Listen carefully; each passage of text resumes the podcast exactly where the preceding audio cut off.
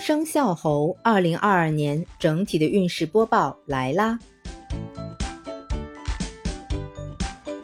生肖猴的宝宝到了虎年，属于冲太岁，各方面的变化会比较多，容易走极端，需要有心理准备去迎接。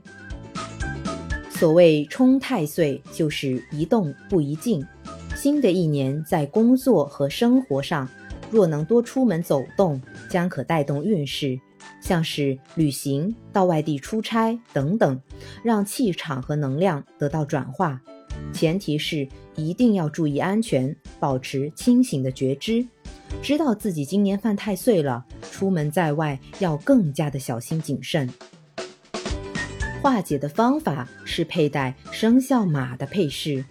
但这个方法一定要在专业人士的指导下进行，需要根据八字挑选日期。